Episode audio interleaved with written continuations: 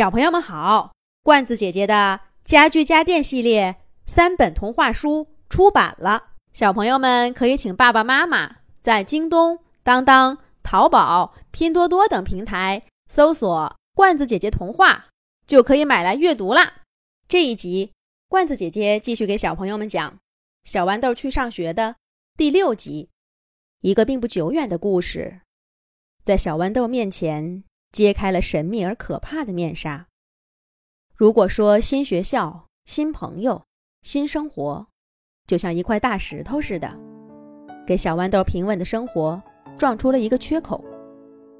他花了一个月的时间，才把石头边的花花草草扶起来，重新拓宽了世界的疆域，实现了一种新的平衡。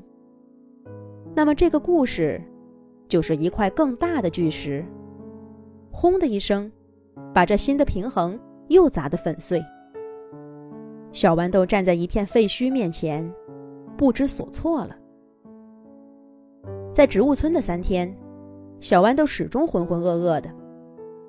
他有时候会突然挖一下脚下的土，想看看底下究竟是什么。这片他出生、长大、去上学之前从没离开过的土地。到底藏着多少他不知道的秘密呢？小豌豆，你这孩子怎么能跟僵尸做朋友呢？哎呀呀，哎呀呀，你呀你呀！茄子老弟，快别说孩子了，他又不知道以前的事儿，怎么能怪他呢？来，小豌豆。让玉米大婶看看，那些僵尸有没有伤害你？这城里的学校怎么能收僵尸做学生呢？咱们得跟学校说说去。人家学校的事儿，咱们哪管得着呢？我看呐，小豌豆，你就别去上学了。这么多年，咱们植物村都没人进过城，不也好好的？那怎么行？你没看见小豌豆的成绩单吗？凭什么是咱们不去？倒像是怕了那个僵尸。不过小豌豆，你还是离他远一点儿。僵尸都阴险的很，说不定他跟你做朋友，就没安什么好心。原来，植物和僵尸是世仇。不知道从多少年前开始。植物村和僵尸岛的斗争就没有中断过。有时候，僵尸岛的僵尸带着武器，浩浩荡荡来到植物村；有时候，植物们全副武装，穿过草原，渡船来到僵尸岛，跟僵尸们战斗。千百年来，植物和僵尸们互有输赢。没人记得清楚，这样的仇恨是从什么时候开始的，怎么开始的。总之，每一位植物提起僵尸，都咬牙切齿；每一位僵尸说起植物，也都怒发冲冠。这样的日子，一直持续到南瓜奶奶还是个小女孩的时候。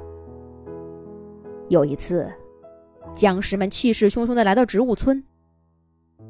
据上了年纪的植物说，还从来没有见过僵尸那么大的阵仗。隔着几公里远，就听到他们铿锵有力的脚步声在森林里回荡。出去探查情况的辣椒小队，脸色凝重地回来，让大家打起精神，迎接最艰难的一战。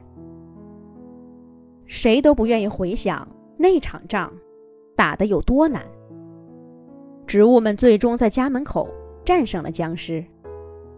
僵尸队长带着残兵败将回僵尸岛了，但植物村也一片狼藉。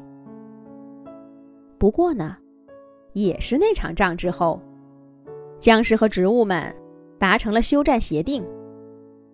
大家决定把恩恩怨怨先放在一边。专心修整家园。